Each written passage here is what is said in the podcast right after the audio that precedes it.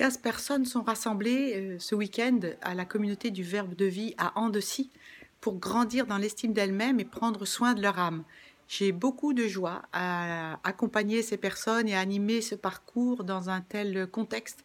avec le soutien de toute la communauté et de voir euh, des visages s'ouvrir, euh, des corps se redresser, des personnes retrouver leur élan de vie en accédant à à leur intériorité et à leur guérisseur intérieur.